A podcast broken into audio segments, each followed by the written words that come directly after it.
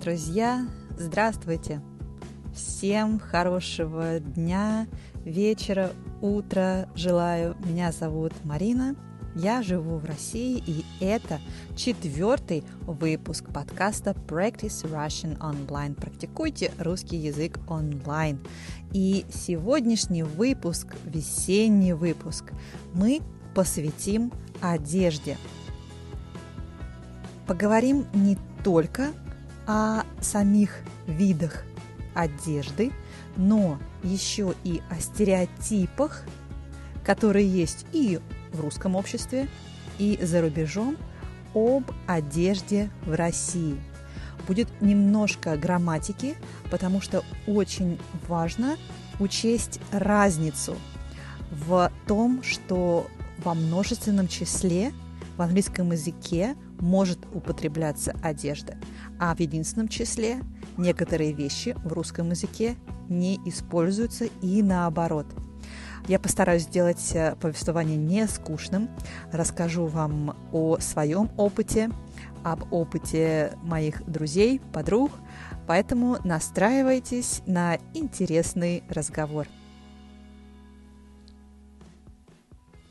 И начнем мы наш разговор с старинной, но актуальной русской поговорки.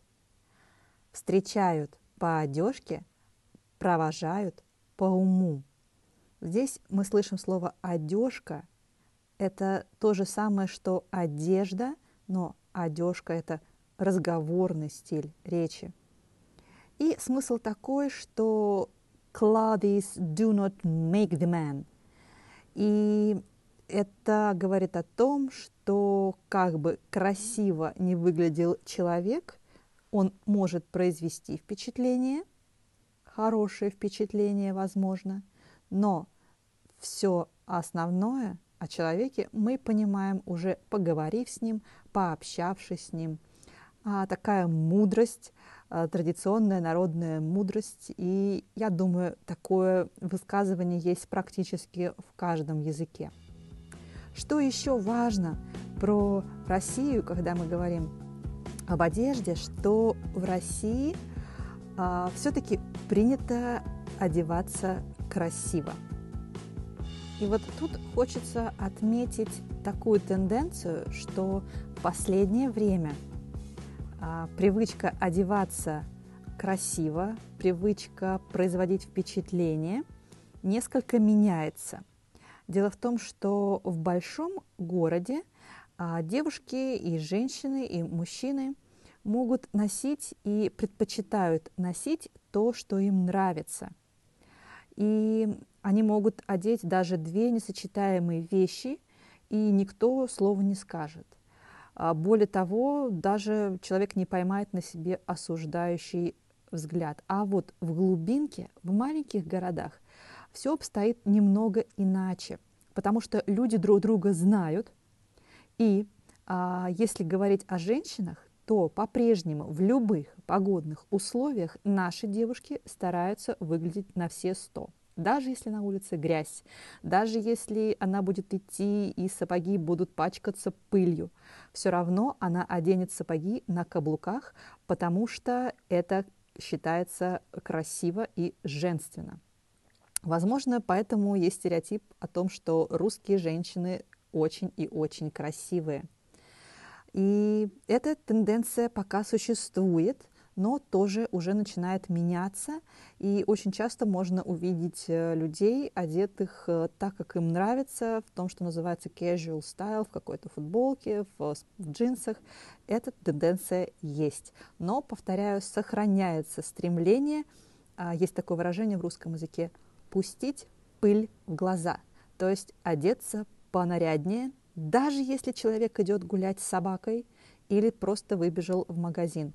Потому что в маленьком городе, если ты выглядишь неопрятно, если ты выглядишь запущенно, то даже продавец в магазине может потом поинтересоваться, а что случилось? Потому что все друг друга знают, и здесь не только любопытство, но скорее еще и желание помочь. А может быть, там что-то произошло, почему человек не следит за собой. Вот такой момент присутствует. Конечно же, еще я хочу рассказать вам о шубах. Есть такое мнение, что в России люди носят шапки-ушанки, теплые шубы, меховые сапоги. И тут нужно понимать, что есть города, где вечная мерзлота, и, скорее всего, э, это необходимость носить такие вещи, она объясняется суровыми климатическими условиями.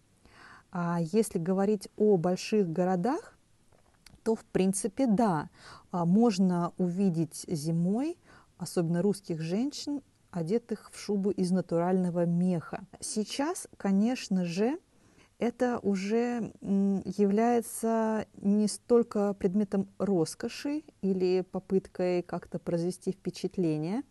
Сейчас наоборот, а, особо знающий толк в моде понимает, что это больше не является роскошью.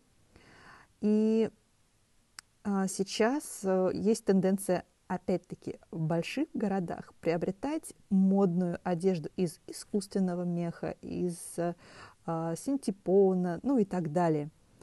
А в то же время а, есть такой момент, особенно в маленьких городах. Нужно понимать, что большинство россиян располагает весьма скромным доходом. И разговоры о низкой зарплате, особенно среди бюджетников, они не умолкают. Тем не менее, я лично знаю женщин, которые оформляют кредиты и влезают в долги ради покупки шубы, которую себе не могут позволить. И вот эта расточительность и желание быть не хуже остальных, она, конечно же, вызывает недоумение как у иностранцев, так и у самих россиян. Поверьте мне, а, это а, тоже не является каким-то обязательным предметом, это не является необходимостью, обусловленной климатом можно купить хороший мембранный пуховик, он стоит дешевле и прослужит дольше, и он классный и модный. Что касается меня, я никогда не носила шуб и считаю, что а, этот предмет одежды, он чрезвычайно старит женщину. Он не добавляет ей э, красоты, а добавляет больше года. Это мое личное мнение. Но сейчас самое забавное то, что на Авито, это у нас э, специальный сервис по продаже вещей, бывших в использовании.